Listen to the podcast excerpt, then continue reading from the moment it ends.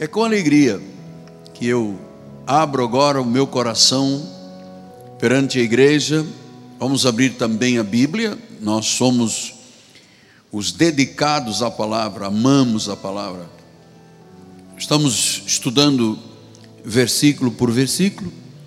Efésios, hoje, Efésios 4, 14. Para que não mais sejamos como meninos, agitados de um lado para o outro, levados ao redor por todo o vento de doutrina, pela artimanha dos homens, pela astúcia com que induzem ao erro. Que esta palavra abençoe todos os corações. Vamos orar a Deus.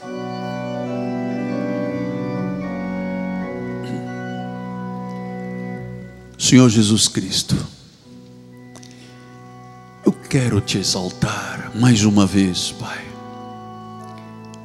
Já estive na intimidade, no abrigo do Altíssimo, à sombra do Onipotente, diante do teu altar, na sala do trono, no teu coração esta madrugada. E agora, de forma absolutamente focada em Ti, tranquilo, com mansidão, com os dons do Espírito Santo se manifestando em minha vida. Senhor, libera agora sabedoria. Libera sabedoria, Senhor, porque eu sou incapaz de fazer o que eu vou fazer agora. Se o Senhor não for a força desta palavra em mim. Então, Senhor, me submeto, me curvo diante da tua presença majestosa e te digo: dá-me a ousadia para revelar a palavra da graça de Deus, em nome de Jesus. E o povo do Senhor diga: Amém, Amém e Amém. Sempre, meus amados irmãos em Cristo, minha família bendita, meus filhinhos na fé, sempre começo as minhas mensagens com uma expressão de louvor. Eu quero que você seja um louvador, um adorador. Então eu digo que louvo ao Senhor, que é grande em conselho, é magnífico em toda a sua obra. Ele é o Senhor Deus de todos os viventes. Nada há demasiadamente maravilhoso para Ele. Ele é o Deus dos deuses. Ele é o Deus grande ele é poderoso, Ele é temível. Eis a rocha, como disse o salmista: Eis a rocha, Suas obras são perfeitas. Deus é de fidelidade, no Senhor não há injustiça. Ele é justo, Ele é reto, Ele é maravilhoso. Você recebe este louvor? Recebemos com alegria. Meus amados, há aqui um cuidado de Paulo com a igreja. Isto que eu vou ensinar hoje, que se torne uma luz na tua vida, e também ouvidos espirituais atentos e vigilantes. Nós vamos tratar de um caso perigoso que muitas vezes acompanha a obra de Deus. O que que Paulo está dizendo? Que nós não podemos mais ser meninos. Já venho alguns dias falando sobre a necessidade de maturidade, de crescimento, de uma postura, de um padrão bíblico de vida que o menino não tem. Então ele diz: não seja mais como um menino, porque os meninos, disse Paulo, são agitados de um lado para o outro e levados ao redor por todo o vento de doutrina, pela artimanha. Olha só, artimanha dos homens que têm astúcia e que induzem o erro. Então, essa palavra meninos vem do grego nepioi. Nepioi quer dizer infantes, crianças que ainda não falam. Então, isto contrasta com o que, apóstolo? Isto contrasta com a vida de maturidade. É bom quando você percebe esse degrau dia a dia, de glória em glória, e como é que uma pessoa que às vezes era tão frágil, tão népioi, tão infantil, e ela começa a ter domínio da palavra, começa a ter vida de oração, comprometimento, as suas finanças com Deus, o amor da congregação, passa a amar, passa a colocar o reino. Ele sai do népioi para uma pessoa madura. Veja que Paulo já havia reclamado com a igreja de Coríntios. Olha lá, 1 de Coríntios 13, ele disse: Eu, porém, irmãos, interessante, muita gente pressupõe que uma pessoa que está numa igreja, um ano, dois anos, três anos, ela já é um mestre. Mas Paulo escreve aos Coríntios assim: Irmãos, eu não vos pude falar como espirituais. Por quê? Eu vos falei como pessoas carnais, como crianças em Cristo, nepioi, como pessoas que não sabem ainda viver a palavra, não sabem ainda entender e praticar. E ele diz no versículo 2: Eu vos dei leite a beber, não vos dei alimento sólido, porque vocês não podem suportar. Há pessoas que não podem suportar. Olha, eu já vi, uma vez, é, eu já contei isso creio que umas duas vezes, mas eu vou falar. Minha filha Ana Caroline era pequenina e me acompanhou uma reunião de uma organização evangélica muito importante. E lá estavam alguns teólogos. E eu me recordo que há pessoas também que não suportam a sã doutrina. Nós começamos a falar, a um dos teólogos foi reitor de um seminário, e eu estava falando sobre a salvação salvação não se perde, é garantida, das minhas mãos ninguém pode arrebatar, vós possuís a unção que vem do santo, a unção permanece, ninguém pode realmente é, cortar, separar o que Deus uniu, e somos um Espírito. Eu estou falando sobre a salvação eterna. E às tantas, esse teólogo olhou para nós e disse: Bom, então o senhor está dizendo que eu tenho que mudar a minha teologia. Eu disse: Tem.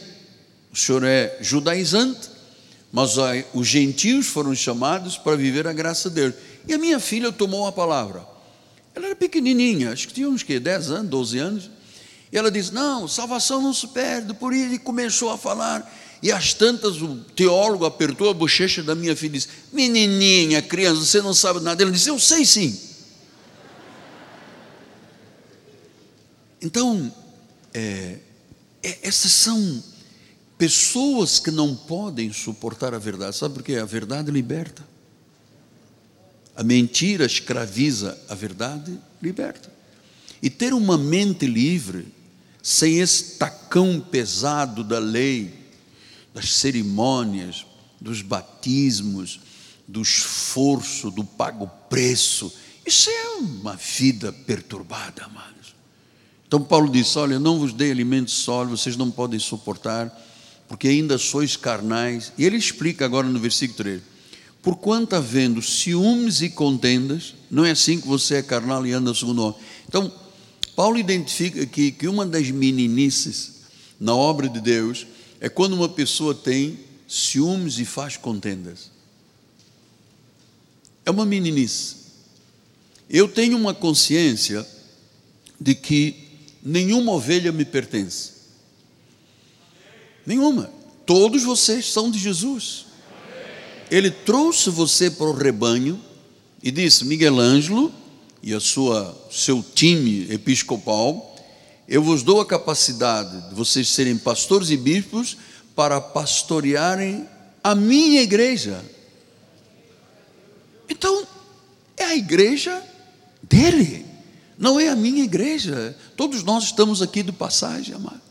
Isto é uma peregrinação. Então, a igreja dele. Ele vos constituiu bispos para pastorear a igreja. Então, é, uma vez eu falei com um colega pastor, ele disse: Eu tenho muito ciúme das minhas ovelhas. Eu falei: Mas isso é carnalidade? Nós não podemos ter ciúmes. Eu me recordo, muitos anos atrás, tínhamos, vocês estavam lá em Piedade, há 30 anos atrás, tínhamos uma senhora, o esposo era um advogado, trabalhavam conosco, até eram muito amigos do bispo Mussalã, e eles, a senhora tinha tanto ciúme de mim, que se alguém me desse um bolo, por exemplo, uma torta, ela no dia seguinte trazia duas. Se alguém me desse um caju, que eu gosto muito de caju, ela trazia um saco de 5 quilos, porque ela, ela eu tenho muito ciúme do senhor. Eu vou lhes dizer uma coisa: ciúme é besteira, é carnalidade. Ciúme é carne, é insegurança, é incapacidade, é limitação, é falta de autoestima. Então ele diz que quando a pessoa começa a criar contendas e atitudes de ciúme, são dois sinaizinhos muito importantes de que ali está uma criança espiritual. Nós temos muita ah, paciência com este assunto, porque algumas pessoas, às vezes, por não terem ainda crescimento, não têm ainda tempo suficiente de igreja, começam a reproduzir o nepioi. Cria contenda com um, cria contenda no estacionamento, cria contenda, sabe? Porque é a falta de maturidade. Então Paulo disse: Eu não pude falar como adultos. Hebreus 5,13, ele disse: Ora, todo aquele que se alimenta de leite é o quê? Inexperiente na palavra da justiça. Por quê? Porque é o quê? Criança. Quer dizer que o que gera maturidade é a experiência com a palavra. Eu venho já há algum tempo dizendo, aquela pesquisa que eu tenho falado aqui muitas vezes. Aquela pesquisa foi feita com milhares de pessoas nos Estados Unidos, entre 8 e 80 anos. Ele disse: Olha, se você lê a palavra de Deus todos os dias, é uma coisa. Se você lê a palavra de Deus e medita uma vez por semana, não acontece nada. Duas vezes, nada. Três vezes, pouquinho. Mas se você quatro vezes por semana lê a palavra, medita na, na palavra, e dá uma repercussão tão grande que é, um, algo espiritual impactante é gerado na vida da pessoa. Eu já expliquei aqui muitas vezes, bicho, pode colocar esse, essa pesquisa aí. Como é que a leitura bíblica afeta? Estuda em 40 mil pessoas, mostra o engajamento das escrituras e ele diz: se você ler uma vez, nada acontece, três, duas vezes, pouco, três, algum movimento, mas se você ler a Bíblia quatro vezes, algo sobe muito espiritualmente, há um impacto na vida radicalmente mudado. Depois ele mostra aqui algumas coisas. Temos outra pesquisa, bispo, que mostra isso. A vida da fé aumenta 200%, ela passa a confiar na palavra, o engajamento no discipulado, ou seja, a, o envolvimento com a obra de Deus aumenta 230%, a palavra é viva e eficaz. Ela tem outra pesquisa aí, bispo, veja ela se encontra no computador. Hum? Ah, está aqui, esta é a mais importante, olha só.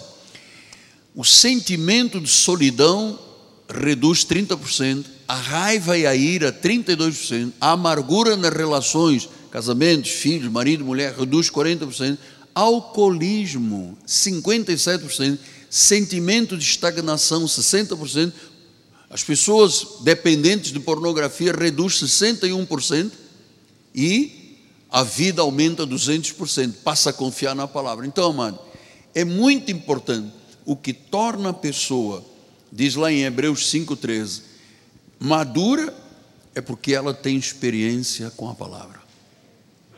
Você entende o cuidado que o seu pastor, o anjo da sua vida, tem com o ensino da palavra. Nós distribuímos apostila, nós preparamos isto com antecedência. Um, esta é a minha vida.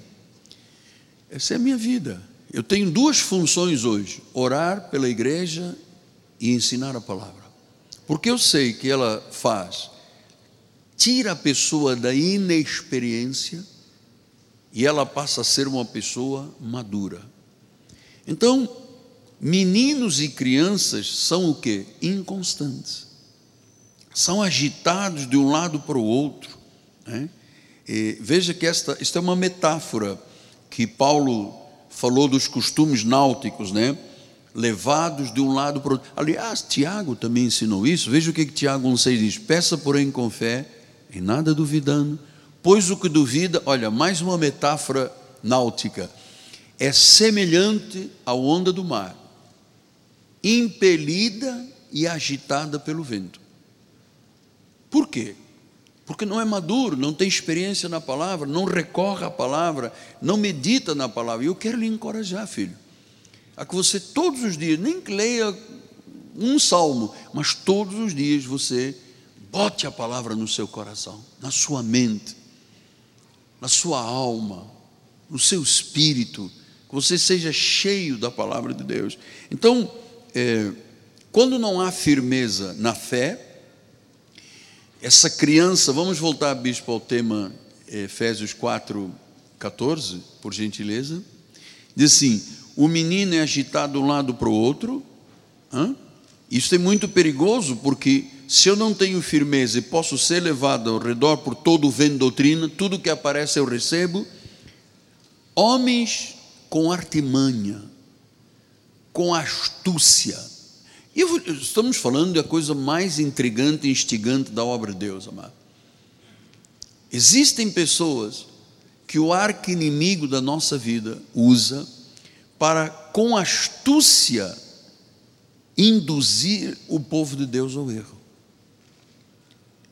E se você não, não, tenha muita curiosidade, mas se você tiver um pouco de curiosidade, na internet existem crentes, a grande maioria são contra Deus, são contra a Bíblia, são contra o dízimo, são, amado, induzindo as pessoas ao erro. Ah, não, Jesus já voltou, não precisa de igreja, nós já somos não sei. Amado, isso é um erro. Quando a pessoa é madura, ela diz: Eu rechaço, eu não recebo. Quando a pessoa não é madura, ela é induzida ao erro. Por exemplo, isso é importante, eu, como seu pastor e seu amigo, irmão, lhe ensinar estas verdades. Existe um mito na obra de Deus que a obra de Jesus não está completa. Ele diz: tudo foi consumado. It's done. Está hecho. Foi feito, está consumado, não tem nada para acrescentar. Aí vem os que induzem o erro e dizem: não, não é bem assim. Não é bem assim, porque aqui diz no, em Mateus: ah, quem não for batizado já está condenado. Amados, vamos pensar. Tudo que vem do livro de Gênesis até a primeira carta de Paulo, chamado Romanos, ali era o quê? O cumprimento de quê? Da lei. Jesus não tinha morrido, Jesus não tinha ressuscitado, Jesus não tinha sido assunto aos céus, não estava sentado no trono, não tinha o Espírito Santo no meio do povo de Deus. Foi Paulo que disse: Eu, como prudente construtor e arquiteto, lancei os fundamentos. A igreja não tinha fundamento. E ele mesmo disse: Eu não vim para batizar ninguém.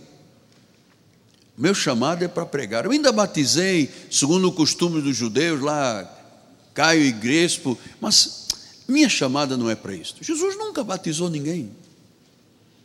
Mas os que induzem o erro dizem: olha, se você não batizar, meu filho. Hum.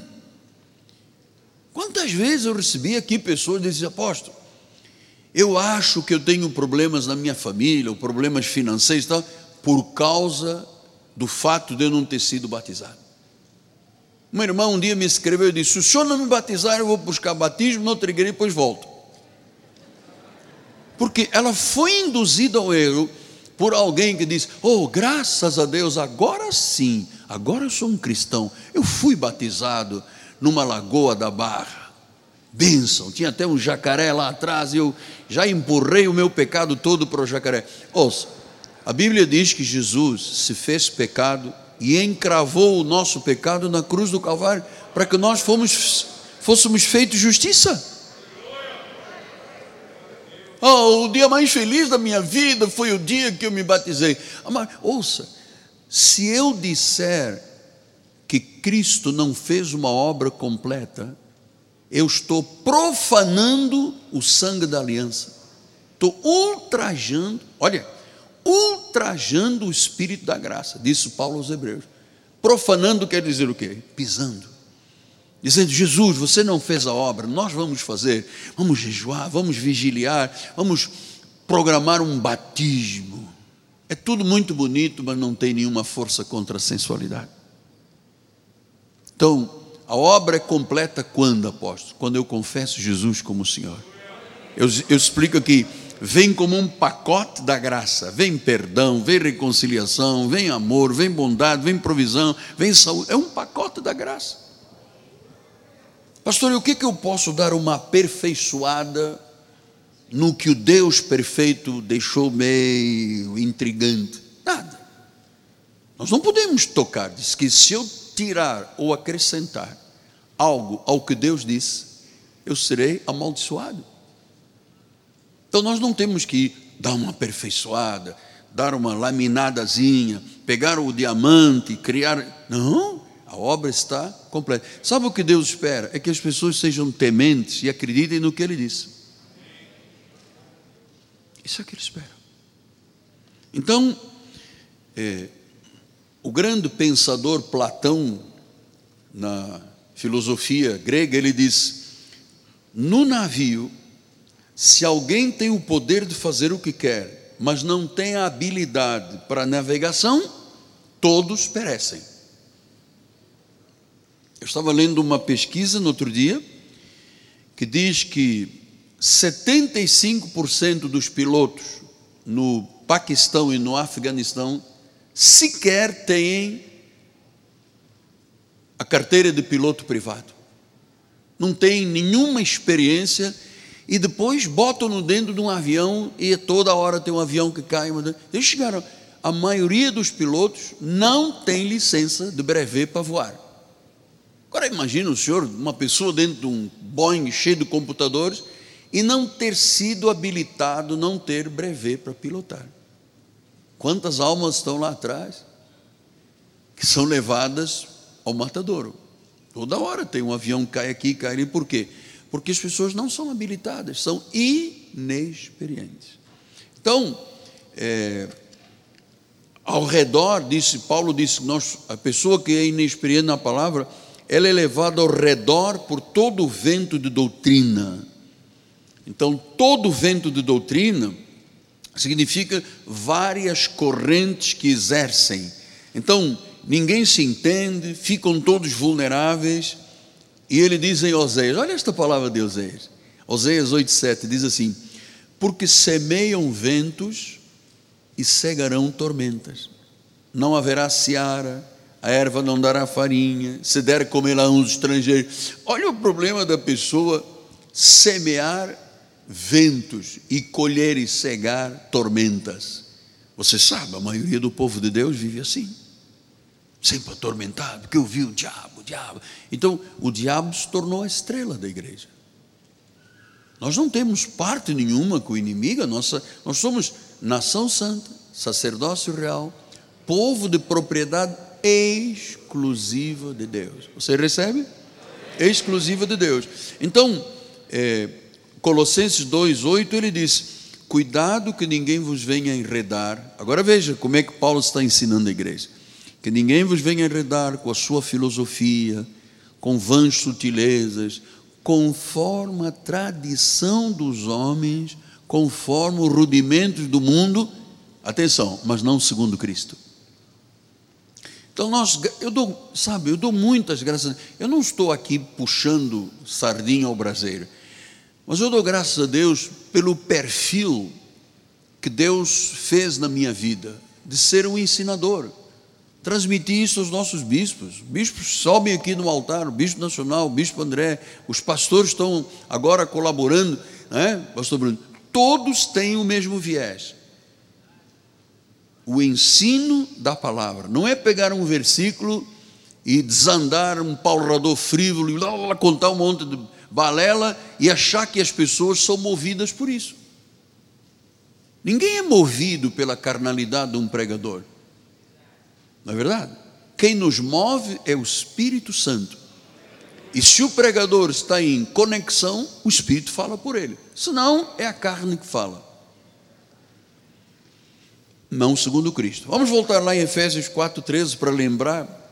Ele disse: pela artimanha de homens, Obrigado, bispo. Pela artimanha dos homens, pela astúcia com que induzem ao erro. Quer dizer que há pessoas astutas e cheias de artimanhas. Olha se você pegar neste óleo que veio de Jerusalém. Não foi nada, foi comprado aqui no Presunic. Oh. Se você passar este óleo, olha, se você beber a água do Jordão, olha, a água do Jordão sequer é inodora, insípida e incolor. Jordão é rio barrento. Ah, mas temos água. Não foi. A água foi comprada na Minalba. Mas não foi, não, não veio um tambor de água do Rio Jordão. Então, isto é uma artimanha astuta. Se fosse apenas artimanha astuta, tudo bem, mas é que ela induz ao erro, então tudo mal. Se induz ao erro, é tudo mal.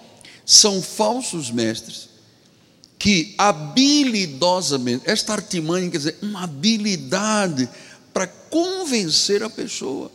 Eles enganam e são enganados. É uma astúcia, é uma artimanha, é o quê? É uma ilusão. Então, astúcia para mim, na realidade, eu vou dizer, é uma conduta inescrupulosa. Inescrupulosa.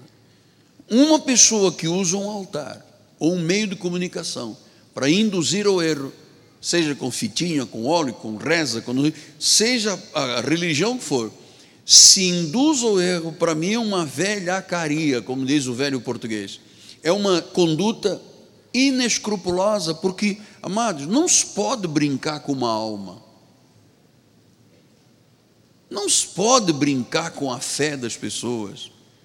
Não se pode usar a fragilidade de uma pessoa desesperada, que tem problemas em casa, problemas de dinheiro, com os filhos, com droga, e ele corre para uma igreja e diz: Olha, Sete semanas.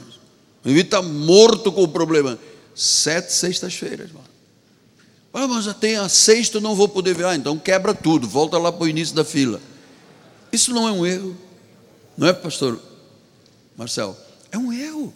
Estão induzindo, estão enganando, estão criando ilusões. Provérbios 13, 1, ele diz: O filho sábio ouve a instrução do pai mas o escarnecedor não atende à repreensão. O sábio ouve. Diz que quando você ensina uma pessoa sábia, ela se torna muito mais sábia.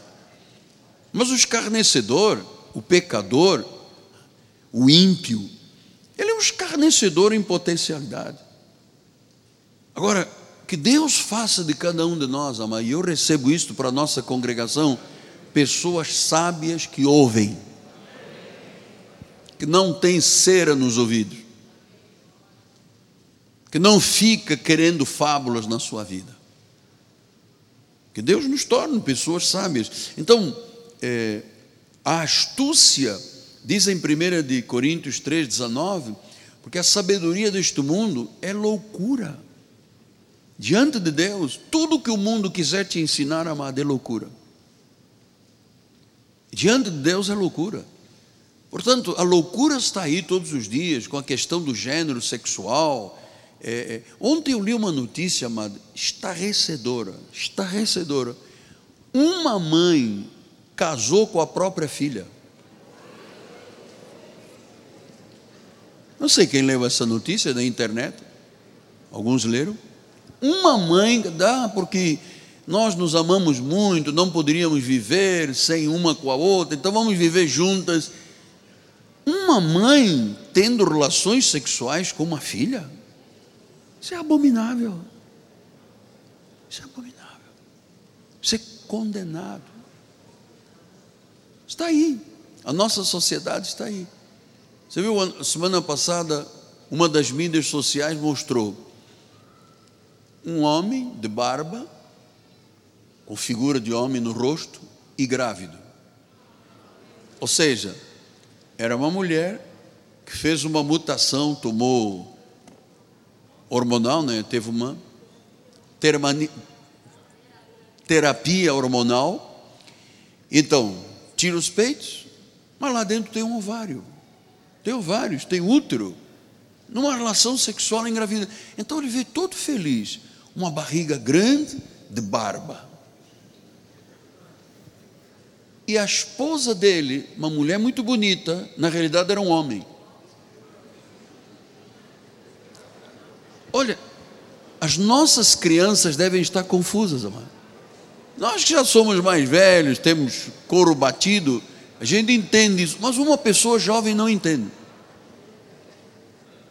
Então a igreja não pode dizer, oh, glória a Deus, amém, um homem de barba que engravidou de gêmeos. Nós temos que reprovar o que Deus reprova. Temos que aceitar o que Deus diz para aceitar. Não vamos pregar contundentemente, falando do inferno e do diabo, mas somos muito cuidadosos para entender que a sabedoria do mundo é loucura. O que mais me aflige o coração é como esse grupo de ideologia de gênero impõe sobre a sociedade: vocês têm que me engolir. E depois dizem que a igreja é homofóbica, que a igreja é fundamentalista. Mas a igreja não é homofóbica nem fundamentalista. A igreja segue o que Deus diz. Deus criou o homem, Deus criou a mulher, disse que se deveriam multiplicar, ser fecundos, ter filhos. E como é que um homem com um homem tem filhos?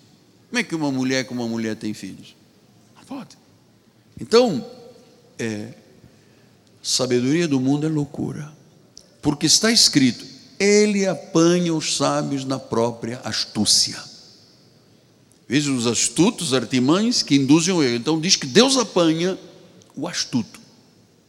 E eu vou lhe dizer, estão aí nas mídias sociais artimanhas com astúcia, e eu percebo isto, é para levar ao erro.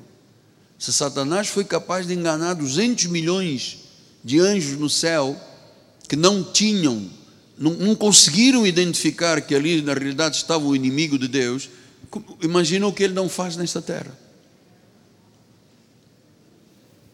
2 Coríntios 4, 2 Rejeitamos as coisas que por vergonhosas se ocultam, não andando com astúcia, nem adulterando a palavra. Antes nos recomendamos a consciência de todo homem, na presença de Deus, pela manifestação da verdade. Não andamos com astúcia. Você tem que andar na verdade. 2 Coríntios 11, 13, ele diz: Receio que assim como a serpente enganou Eva com a sua astúcia. Você vê quantos versículos falam de astúcia? Muitos. Como é que a serpente enganou a Eva? Com astúcia. Esses homens, com astúcia e artimanha, levam as pessoas ao erro, estão sendo instrumentos de quem? Da serpente, do diabo. Diz que enganou Eva com a sua astúcia, assim também sejam corrompidas a vossa mente, para que vocês se apartem da simplicidade, da pureza. Amado, cristianismo é puro, é saudável faz bem, engrandece a vida da pessoa. Pessoa poder acordar todos os dias, eu tenho um Deus vivo, eu pertenço à igreja, eu tenho um corpo chamado corpo de Cristo, eu tenho uma família real. Olha, isso é simplesmente maravilhoso, diga-me lá se não é, é maravilhoso.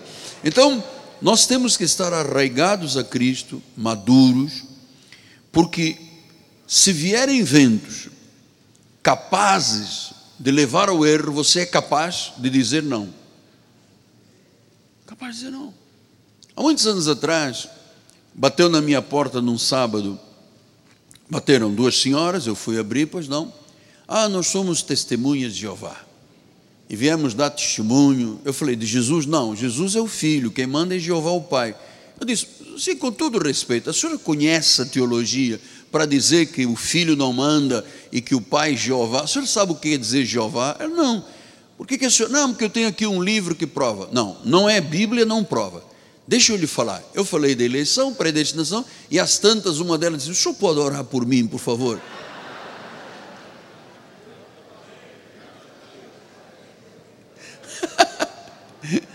Ela veio para me jogar Jeová e eu levei Cristo ao coração dela.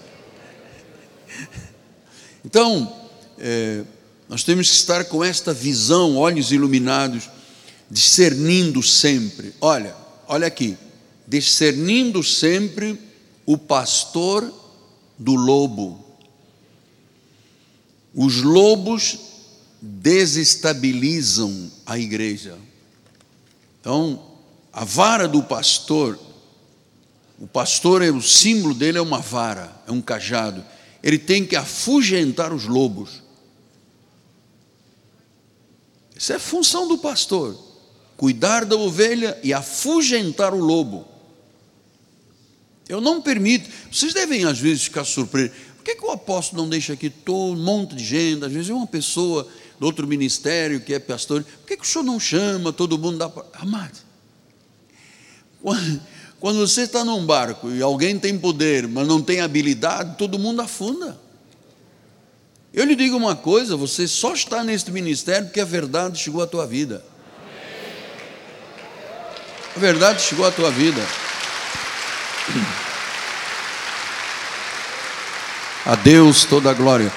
Veja o que, que Paulo, ao se despedir da igreja dos Efésios, onde ele passou três anos pregando a palavra, ele diz em Atos 20, 28 e 29: Atendei por vós e por to, todo o rebanho, sobre o qual o Espírito Santo vos constituiu bispos, para pastoreardes a igreja de Deus.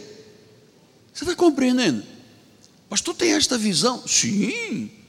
Ai de mim, ai de mim, se eu me exaltar aqui e atrair, ou quiser atrair a mim algum tipo de qualidade, senhores, eu sou pó, eu não sou melhor do que ninguém, não sou melhor do que ninguém, pode acreditar no que eu estou dizendo, não sou melhor do que ninguém. Então, ele disse: atenção, o Senhor nos comprou com seu sangue. Versículo 29. Eu sei, olha só, isto foi uma profecia, Bispo Bernardo, isto é uma profecia. Eu sei que depois da minha partida, entre vós, está falando da igreja, entre vós penetrarão lobos cheios de fome, lobos vorazes. E o lobo voraz não poupa o rebanho. Versículo 30. E que dentre vós mesmos Quer dizer, isso não se trata, não é um espiritista que vem fazer. Não, dentre vós mesmos se levantarão homens falando coisas pervertidas para arrastar os discípulos atrás deles, não para levar para Cristo. Então, os lobos falam coisas pervertidas. Agora, o que me deixa assim preocupado, ou que me deixou preocupado quando eu conheci esta revelação, é que diz: dentre vós mesmos dentre vós mesmos. Então, é, nós já tivemos problemas na igreja, na escola dominical. Agora, graças a Deus, temos um time santo governando a parte de ensino da igreja. Mas já tivemos problemas no passado, há muito tempo, que vinham com ideias extravagantes e querendo dar aulas de coisas que não eram a Bíblia e querendo falar de sexo com as crianças. Eu disse: calma, os pais é que têm essa responsabilidade. Nós estamos aqui com a função de levar Cristo. Eu me recordo, no, nós tivemos uma faculdade há uns anos atrás aqui, chamada Fatengrad Faculdade Teológica da Graça de Deus. Um dia, um dos alunos, que era temente a Deus, me chamou e disse: O senhor sabe o que, que aquele professor, porque foram contratados vários professores de várias igrejas. Tem aqui o professor falando de tal. O senhor tem que ver o que, que ele diz das nossas aulas. Ele diz que é contra a igreja grande, ele diz que é contra o apostolado, ele diz que é contra a graça. E as pessoas aplaudem. Isso é um quê? Um lobo. Está arrastando pessoas. Deixe-me dizer uma coisa: a nossa igreja só é grande porque Deus determinou e fez que eu poderia ter aqui um imóvel de 100 mil lugares e ter uma pessoa na minha frente. Então, se nós somos muitos, somos 15 mil membros aqui registrados, quem é que trouxe? Quem é que atraiu? Quem é que fez a obra? O Senhor. E que Deus multiplique. Deus multiplique. Eu, eu gostaria muito de fazer dois cultos domingo de manhã, dois domingo à tarde. Estamos aí na guerra. Agora, se tem muita gente, não fui eu que trouxe. Eu já lhe disse, eu não tenho capacidade de convencer ninguém. Nunca tive. Então, é, tivemos esse problema na escola, tivemos na Fatengrad, na juventude. Na juventude, amado. Nós tínhamos aqui um professor, dava aulas sábados de tarde, lembra dele? Que levava os meninos da juventude e ensinava um monte de coisas contrárias à doutrina da graça. Olha, nas noss na nossa capela de oração, tivemos um irmão da igreja que chegou lá um dia para dirigir a capela de oração e disse: Eu tenho um livro que vocês todos têm que comprar, que eu já pedi autorização ao apóstolo, o apóstolo já disse que sim, o apóstolo nem sabia disso, nunca soube.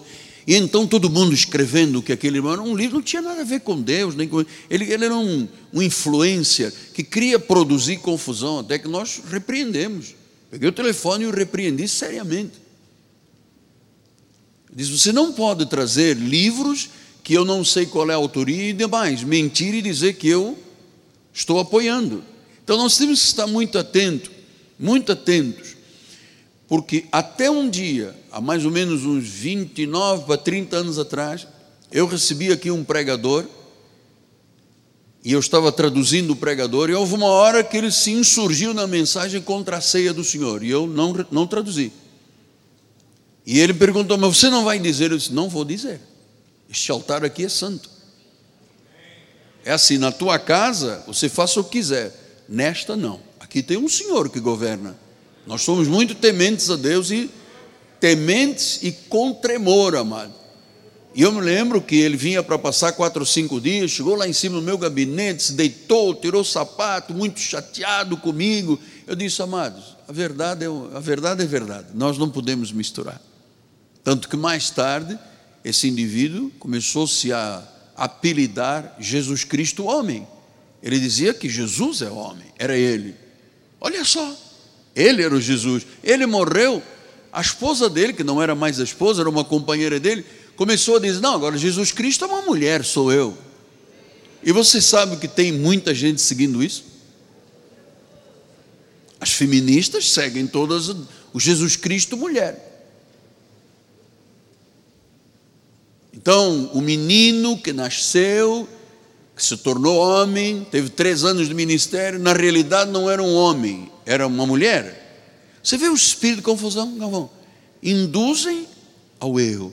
Então, é, ah, olha, domingo passado, uma irmã ficou nervosa, mandou uma mensagem. Tinha na porta da igreja um homem distribuindo folhetos contra a doutrina e as pessoas recebendo, recebendo e guardando. A irmã pegou, rasgou na frente do homem, na porta da igreja. Eles não vão na porta da igreja católica, entende, Vitor? Não vão na macumba, não vão em igrejas que estão aí cheios de erros. Eles vão aonde. O diabo é muito astuto, hein? Eles vão onde a verdade é pregada, para arrastar os discípulos atrás dele. Então, 1 Timóteo 1, 3 a 7, ele diz: Quando eu estava de viagem rumo à Macedônia, te roguei que permanecesses em Éfeso, para demonstrares a certas pessoas a fim de que não ensinem outra doutrina. Amados, a revelação da graça de Deus tem 33 anos entre nós. 1997, 98. Você acha que eu iria expor a minha vida a um erro? A minha família, as suas famílias, nossas famílias, depois de aprovado e testado há mais de 30, 33 anos, de verdade, Deus honrando, Deus dizendo amém, Deus dizendo sim para nós. Você acha que eu, que eu seria induzido a um erro para provocar erro na vida das pessoas? Estou falando da minha família. Quer dizer que eu queria o mal da minha família? Queria o mal da sua vida? Então, amado, o que eu aprendi, o que eu prego aqui, eu não aprendi com homem algum. Eu aprendi por uma revelação. Então, Paulo diz: a certas pessoas, quer dizer que havia pessoas que iam às igrejas que pregavam outra doutrina. Pastor, a quem ele está se referindo? Pedro, João, Marcos, Tiago, que eram pregadores da lei. Ele disse: olha, não podem ensinar outra doutrina. Versículo 4. Nem se ocupem com fábulas, genealogias sem fim que promovem discussões, não promovem serviço de Deus na fé. Versículo 5. Ora, o intuito da presente demonstração visa o amor que procede do coração puro, de uma consciência boa, de uma fé sem hipocrisia, consciência boa, fé sem hipocrisia. Então essas pessoas se desviam destas coisas e perdem-se na sua loquacidade frívola, na sua loucura. Pessoas se perdem. Pretendendo passar por mestres da lei, não compreendendo, todavia, nem o que dizem, nem os assuntos sobre os quais fazem ousadas asseverações.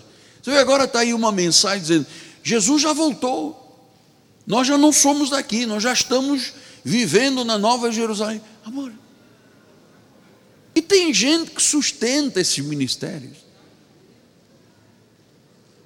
Eu vou lhe dizer, como dizia a minha avó portuguesa, nem português acredita, mano.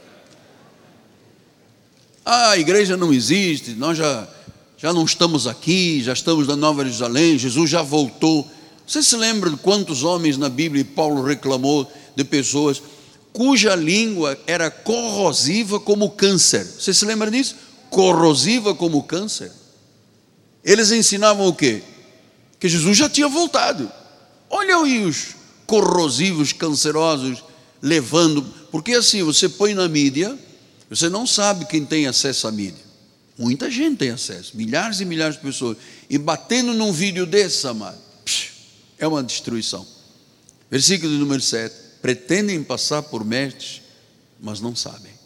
1 Timóteo 4, 1 a 2, ele diz: Ora, o Espírito, está com letra maiúscula, o Espírito afirma expressamente que nos últimos tempos, portanto, isto era um anúncio de Paulo há dois mil anos atrás, nos últimos tempos, então se passaram dois mil e vinte e um anos, nos últimos tempos, alguns, graças a Deus, alguns, apostatarão, se desviarão, profanando o sangue da aliança, ultrajando o espírito da graça.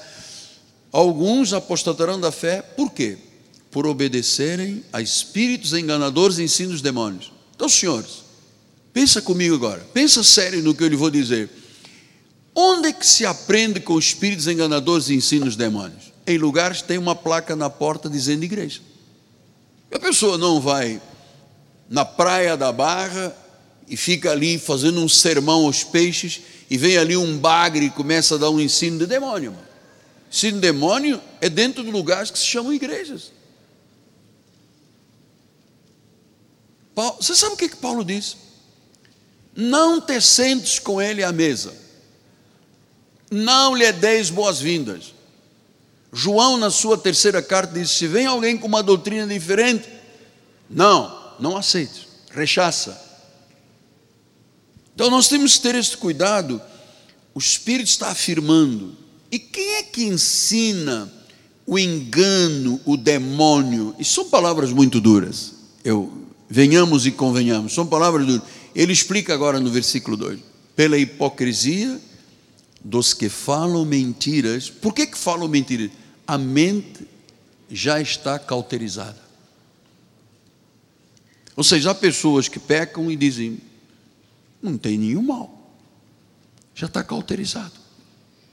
Entende, irmão? Já está tão petrificada a mente que ele olha uma coisa e diz: eu sei que está errado, mas está bom, também está certo. Tem a mente cauterizada. Às vezes eu tenho pena de algumas pessoas que é uma lástima. Às vezes pessoas de um alto padrão, pessoas que têm uma conduta, mas quando você vai falar a questão doutrinal, a pessoa tá, não está nem aí, não sabe nada, é enganada, é levada. A pessoa acredita que se ela tiver uma chavezinha que tem um cajadinho em cima e comprar por mil reais, aquela chavezinha de plástico vai abrir as janelas dos céus e vai derramar bênçãos sem medida. Você sabe que Deus não opera assim? Deus opera com o que se semeia. Se eu semeio dinheiro, eu colho dinheiro. Se eu semeio ventos, dissozeia, escolho o quê? Tempestades. Então, arrastando os discípulos atrás deles, porque não são maduros. Então, nossa proteção nesta igreja é cuidar da doutrina. 1 Timóteo 4,16 ele diz: Tem cuidado de ti mesmo e da doutrina. Isto é um dever, continua nesses deveres, porque fazendo assim, você vai salvar a você e aos teus ouvintes. Pastor, mas a salvação é por graça, eu vou salvar de quê? De problemas. Se você cuidar de você e ficar atento ao estudo da doutrina, você vai se salvar de muitos problemas na vida. Você vai deixar de fazer coisas ou dizer coisas que te prejudicam. Então, Atendei pelo rebanho, presta atenção ao rebanho. O Espírito Santo nos separou para cuidarmos da igreja que Deus nos deu. Pastor, e como é que se protege a igreja de um ensino errado, de um lobo? Como é que se protege? Em primeiro lugar, identificar quem é ovelha. Segundo lugar, identificar quem é pastor. E terceiro lugar, identificar quem é lobo. Eu vou dizer que nós temos muito cuidado com esta questão. Eu já lhe disse que eu já expulsei lobos que tentaram arrastar atrás de si pessoas. Tem que afugentar. Pastor, quando vê um lobo, está lá no meio do alentejo com um monte de ovelhas. Ele vê lá um lobo, ele não fica passando a mão na cabeça do lobo. Ele pega o cajadão, dá-lhe duas cajadadas e o lobo sai correndo. Então, o pastor tem que ter essa autoridade. É lobo, tem que afugentar. Então, nós temos todo o cuidado de quem apresentamos à igreja, seja neste altar, seja professor, seja pregador. Olha 2 Timóteo 2,2 explica isso. E o que de minha parte ouvistes, através de muitas testemunhas, isso mesmo, o que ouviu de Paulo, transmita aos homens fiéis, aos idôneos, para que os fiéis e idôneos instruam outros. Este é o perfil da nossa igreja. Este é o perfil da nossa igreja. Que a tendência qual seria? É alguém que vem no púlpito e diz assim: Bom, eu vou pregar algo diferente da igreja para mostrar que eu sou o rei da cocada preta. Isso é muito perigoso. Há uns anos atrás nós tínhamos um, um mestre, nós até o chamávamos de mestre, e ele aproveitava quando eu viajava, quando eu pregava noutra igreja, ele pregava doutrinas dele. Então ele disse: Deus me deu uma revelação. Não fala só com o apóstolo, não. Deus também me fala. Deus me disse que o ladrão da cruz,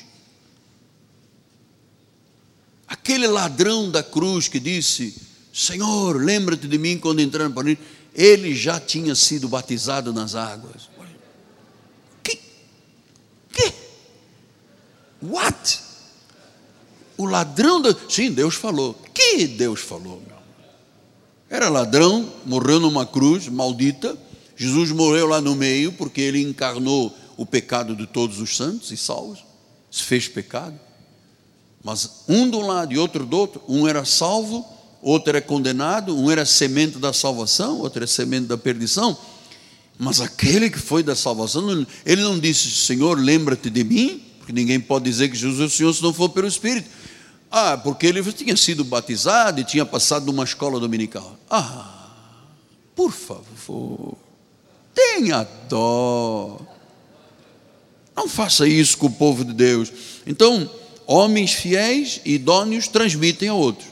1 Timóteo 5, 26, 22 diz: A ninguém imponhas precipitadamente as mãos, não te tornes cúmplice de pecados de outro, conserva-te puro não ponhas as mãos. Você tem percebido nos últimos dois anos, nós não consagramos mais ninguém na igreja. Nós vamos consagrar daqui a pouco ao bispado o nosso querido bispo, já, já o chamo desta forma, Bruno, e a pastora Anabel. Vamos consagrar o ministério pastoral, porque ele já é pastor, já vinha do outro ministério com o pastoral. Vamos reconhecer o maestro Moisés. E acho que tem mais um ou outro irmão que está na fila de espera há mais de dois anos. Mas como era antes, nunca mais. Que vinha uma, uma lista de compensações. Oh, aquele irmão muito legal, pau, pastor. Oi, aquele irmão muito legal, bispo. Resultado: impusemos as mãos precipitadamente. Onde está essa gente?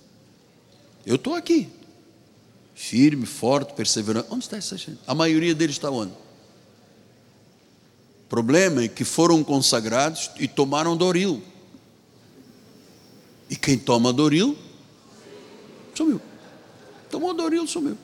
Agora, nós não deveríamos ter tido cuidado, dizer, não, aqui ministério não é uma recompensa, ministério é um chamado. Mas vem aquelas listas, eu às vezes para não me incomodar, para não me incompatibilizar com as pessoas da igreja, eu, tá bom, tá bom, tá bom. E na realidade é que nós equivocamos, nos equivocamos nessa questão. Entende, bispo? nos equivocamos nessa questão. Eu minha culpa, minha máxima culpa, minha meia culpa, porque eu sou responsável pela igreja, em termos humanos. E aceitei. Agora, nós entendemos que a pessoa tem que ser provada e tem que ser aprovada. Ah, se o senhor não me consagrar, eu vou para outra igreja. Ah, então vai. vai. Eu já contei aqui, vou só lembrar. Alguns anos atrás veio um pastor aqui no altar e disse: Apóstolo, Deus me chamou para abrir uma igreja Vilar dos Teles, uma bênção, não sei o quê. Eu disse: Suba no meu gabinete. Ele subiu. Olha, eu não amarro a boca do boi enquanto debulha. Se Deus te chamou, é Deus que chama, não é o Miguel Anjo. Ok, vamos fazer isso. Agora, explique-me, por favor, qual é o objetivo de você querer abrir uma igreja? Ele foi assim na cara, que eu tenho muitas contas para pagar e com a igreja eu vou pagar.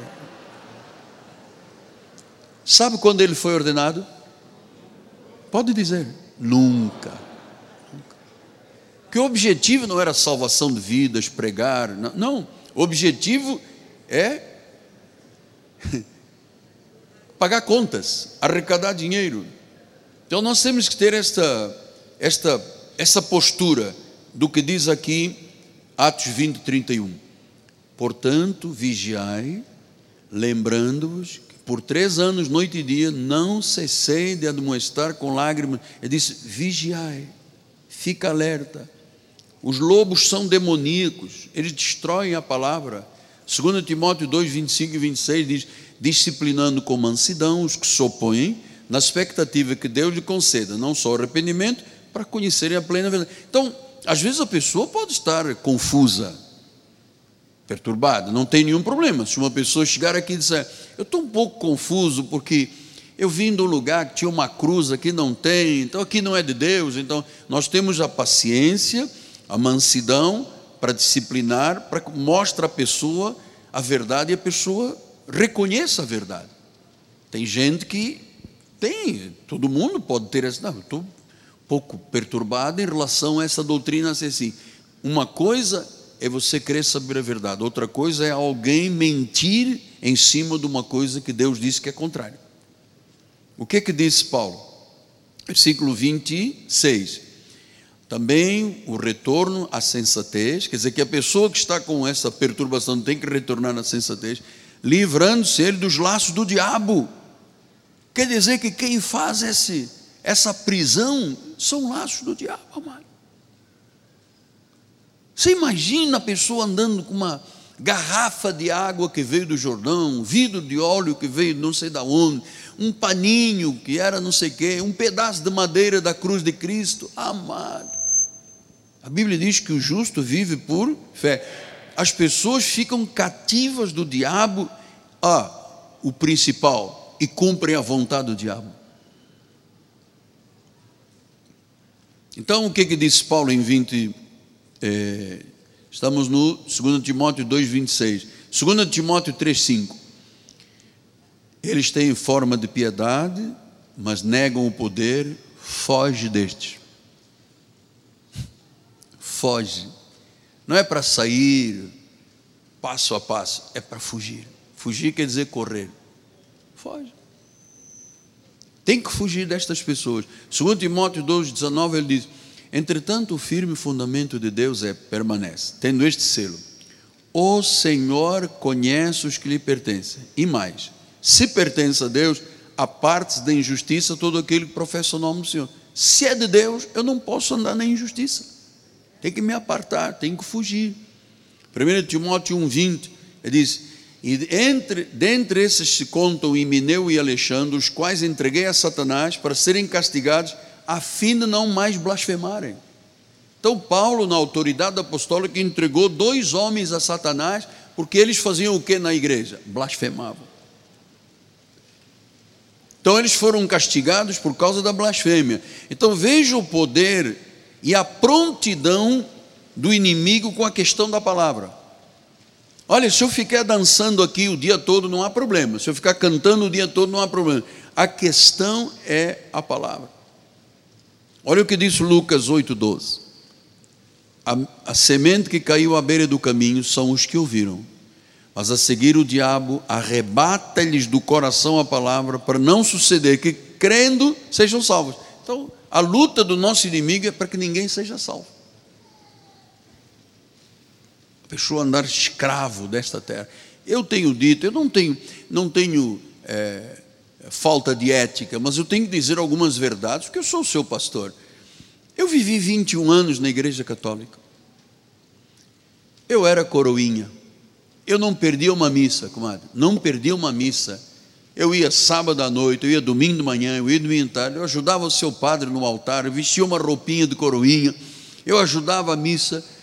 Nunca, nunca, 21 anos que frequentei a igreja, nunca ouvi o Senhor Jesus é o Salvador. Nunca. Quando tive o um acidente, o padre que era da minha paróquia, o padre Ribas, primeira vez que me veio visitar, trouxe um baralho de cartas. Eu ali à morte, ele escolhe aí copas, pau, ouro. Eu disse, eu não sei o que é isso. Ah, vamos jogar uma cartada aqui na cama. Eu falei, senhor, eu estou cheio de dor, o senhor vem me trazer. Não, não, mas olha, a próxima visita eu vou trazer um tabuleiro de damas. E na outra, de xadrez, eu falei, mas eu não sei jogar xadrez. Não, mas eu vou te ensinar. Ele poderia dito: o Senhor Jesus tem um plano. Amado, creia, acidente foi um plano de Deus, ele permitiu, porque Deus tem um, uma obra para a sua vida. Nunca me disse.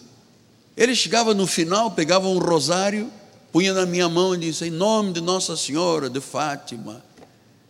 Eu fiquei vazio, 21 anos, pecador, não houve transformação nenhuma na minha vida porque o inimigo arrebatava. Então, o arco-inimigo de Deus e dos homens se opõe à salvação. Ele pretende destruir a palavra. Então, temos que entender que esta igreja tem que frustrar todos os planos de Deus. E eu vou lhe dizer, bispo, conseguimos colocar aí Apocalipse 9? Tem? Apocalipse 9, 16. 9, 16. Tem? Tem como o irmão colocar? Por gentileza, eu espero um minutinho, porque é muito interessante isso. Diz que a semente vem o diabo e arrebata. Por quê? Porque ele não suporta a verdade de Deus, a bênção de Deus. Então ele lança blasfêmias, pensamentos luxuriosos, descrença, né? É, frivolidades, fascínios, para que a pessoa não acredite. Olha o que diz Apocalipse 9,16, escreva aí na tua apostila. O número dos exércitos da cavalaria, aqueles que o inimigo arrastou, eram 20 mil vezes 10 milhares. Então quer dizer que o diabo arrastou 20 mil, 10 mil. 20 mil vezes 10 mil dá quê? 200 milhões. Quer dizer que se ele arrastou e enganou 200 milhões de anjos, diz assim, que não suspeitaram dele. Eu vou também subir ao céu. Isaías 14. Vamos sentar no trono, vou ser igual ao Altíssimo. E aqueles 200 milhões de anjos não foram capazes de dizer: Peraí, Lúcifer, cuidado, que você está se metendo com o chefe aí, todo-poderoso. Tanto que, o que que o Senhor fez? Eu te expulso. E foi expulso, e caiu aqui nesta terra. Então, se ele enganou 200 milhões de anjos, que se tornaram anjos malignos, o que ele pode fazer com as pessoas? Entre 200 milhões, não ter um dos anjos disse: Não, eu não vou entrar nessa, não. Isso é fritura. Vai você, meu, eu não. Eu tenho o meu futuro, eu sou de luz. 200 milhões foram ficaram 400 milhões lá no céu, né, que se movem no mundo inteiro. Mas é verdade isso aqui. Então, é, diz que ele vem e arrebata aquele que foi um anjo de luz, hoje tem um ofício maldito, que é lutar contra a palavra. A serpente tentadora, que ela foi em cima de Eva e disse: Como é que Deus diz? Não, Deus disse: Não, não é nada disso. E Eva teve ali a oportunidade de optar entre o diabo e Deus, optou pelo diabo. Então ele sabe que a salvação vem pelo ouvir a palavra. Salvação vem pelo confessar com a boca. E eu vou lhe dizer uma coisa: se ele luta contra a lei nas igrejas judaizantes, a guerra dele com a graça de Deus é muito maior. Então, é, quando o inimigo vê que uma pessoa crê e que teme diante de Deus e treme, o Satanás fica desesperado. Porque quando uma pessoa crê, é salva. O que, que disse Romanos 10, 17? E assim a fé vem pela pregação e a pregação pela palavra de Cristo. Quer dizer que se eu ouço a palavra de Cristo e tenho a fé, pela graça sois salvos mediante a fé, isso não vem de vós, é um dom de Deus. Então a pessoa é salva quando ela ouve a palavra. O que, que o inimigo faz? Ataca a palavra, ataca a verdade, ataca a doutrina, obstrui, obstrui a fé. Portanto, isto é uma tática satânica, e impedir a fé é uma tática satânica. Então temos agora cinco minutos para lembrar esta parábola do semeador. É muito linda, a Bíblia é maravilhosa. Eu sou um apaixonado pelas coisas de Deus. E parece, bispo Vladimir, cada dia eu tenho mais paixão. Parece que um raio de luz veio à minha alma e iluminou, e eu sou apaixonado por isso. A minha vida é esta. Passar às vezes cinco, seis, sete horas num escritório para fazer uma mensagem. Isso aqui que você está recebendo demorou quase seis horas. Eu tenho muito respeito por você, homem homem de Deus, eu tenho muito respeito por você, serva do Senhor, ancião, empresário, jovem. Eu tenho muito respeito pelas pessoas. Eu sei a vida dura, o que é a vida dura, mano. Eu fui filho de uma família muito rica. Veio a guerra, mano. Não, não dava para levar fábrica na, no navio, fazenda, isto, aquilo. Perdemos tudo. Então eu sei viver com abundância e sei viver com a necessidade. Então, quantas vezes, de quando eu cheguei aqui ao Brasil, eu queria comer um sonho, daquele sonho que tem creme dentro. Uma beleza, hein, gente? Um sonho com Coca-Cola, vou te contar uma coisa, é maravilhoso. Eu não tinha dinheiro, eu olhava e dizia: Meu Deus, Jesus, nem uma bolinha. Então eu experimentei a rapa da panela, mano filho de um homem muito grande em termos empresariais. Então eu, eu, eu tenho muito cuidado com essa questão do respeito. Deixe-me, temos pouco temos, deixe-me dizer, eu sei a vida dura da pessoa que pega BRT, ônibus, chuva, calor, o ônibus é para 60, vem em 100, todo mundo espremido. Eu sei. A dor que é a pessoa vir à igreja a pé, porque não tem condições de pagar um ônibus. As pessoas desta igreja são respeitadas. Eu não teria coragem. Ouça você que está à distância ouvindo aí pela internet. Eu não teria coragem de chegar a este púlpito sem as mensagens todas escritas, sem ter ouvido a voz de Deus, sem saber exatamente o que Deus quer falar. Eu, eu trago isto com uma semana. Eu já passei as mensagens todas da semana e do próximo domingo. Às vezes nós estamos em casa, eu digo, Nani, eu tenho que subir ao escritório. Deus deu um insight, deu uma palavra, deu um versículo, eu tenho que correr e anotar. Então, veja em Lucas 8,15 o que diz. Nos, Lucas 8,15. A semente que caiu na boa terra são Agora é para você. Aleluia, diga aleluia. Aqui caiu na boa terra. Onde é que está a boa terra? No coração. Coração dos eleitos. Tendo ouvido de bom e reto coração, não pode ter maldade. Reto e bom coração, retém a palavra. O outro diabo leva. O que é da terra boa, retém e se a pessoa retém a palavra, ela o que? Frutifica com perseverança. Você não tem ideia onde você vai chegar, amado. Por isso eu lhe digo: não tenha medo de nada da vida. O solo do teu coração é terra boa. Você está retendo a palavra. A fé verdadeira é transformadora. Olha, você pode pensar em coisas grandes. Pastor, mas nós estamos aí passando um perrengue violento aí com pandemia, com... amado. Deus é o Deus da restituição. Você viu aqui, nós continuamos sendo uma geração de conquistadores.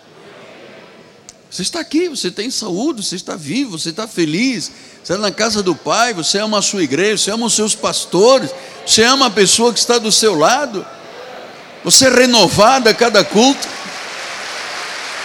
Renovado. Renovado.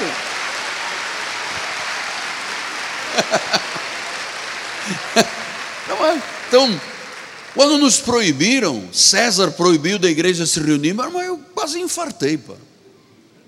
Eu não aguentava. Eu nasci para estar no rebanho, amado. Cuidar das pessoas. Às vezes chega uma ovelhinha, tem um carrapichozinho, uma piolinho e tal. A gente vai lá e tira o carrapichozinho. Às vezes chega uma com a perninha quebrada, nós consideramos. Mas, amado, eu vou lhe dizer uma coisa. Não há melhor lugar no mundo do que igreja. Você vai voltar para casa feliz, sabendo que você serva um Deus vivo. Deus que te esteve falando. Olha, Ele mesmo te falou. Não foi o Miguel Ângelo, Ele mesmo te falou. O Deus pessoalmente está falando ao meu coração. Então, a maturidade é provocada quanto mais você ouve a palavra, quanto mais você retém a palavra, mais você frutifica.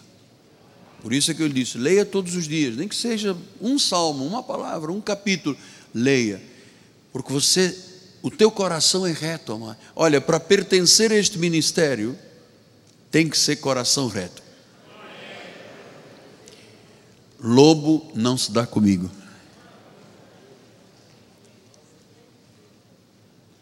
Eu espero que não se dê com você, hein? Se você sair e tiver um senhor na porta entregando-se, meu irmão, eu te repreendo, vá na macumba, no cemitério de Inhaúma, mas deixa esta igreja em paz. Vai entregar os mortos, deixa esta igreja em paz. Confronta, mano, espanta o lobo. Então, se a palavra é semeada no meu coração e caiu em terra boa, o inimigo não, não pode mais roubar. Ela vai frutificar com perseverança. Maravilhoso, amado. Eu quero viver uma vida espiritual em paz. A verdade é libertadora, é transformadora. É isto que serve, é para isto que serve a igreja, para te encorajar, para te motivar Pastor, mas agora só temos metade de setembro, outubro, novembro. Ué, um dia é como mil anos. Mil anos é como um dia. Deus pode fazer hoje algo, e aliás, Ele está fazendo algo transformador. Senhor, que manifestes agora sobre a vida da igreja milagres, prodígios, maravilhas, sinais, Pai. Faz os homens desta igreja acreditarem como nunca acreditaram. Faz as mulheres desta igreja terem ousadia da fé como nunca tiveram. Faz com que todas digam, como disse um dia Maria: Eis-me aqui, cumpra essa palavra na minha vida. Aleluia, aleluia. Glórias a Deus cumpra-se a palavra na minha vida. Eis aqui, envia-me a mim para pregar, para anunciar, para revelar a graça de Deus à minha família, aos meus amigos, aos inimigos, a quem quer que seja, Senhor. Eis uma igreja poderosa, eis uma igreja ataviada de branco, eis uma igreja sem ruga, sem mancha, sem defeitos, eis uma igreja lavada no sangue do Cordeiro. Aleluia, glória a Deus. Diga glória a Deus, glória a Deus. Glorifique. Vamos lá, diga glória a Deus diga glória a Deus, diga glória a Deus. Mesmo se você entrou aqui esta manhã esperando contra a esperança, Deus cumprirá a promessa na tua vida. Glórias a Deus! Deus cumprirá a promessa na sua vida. Deus cumprirá a promessa. Aleluia! Aleluia! Deus cumprirá. Deus cumprirá. Deus cumprirá. Shakamanta korobaba sekelemene kobre alabas.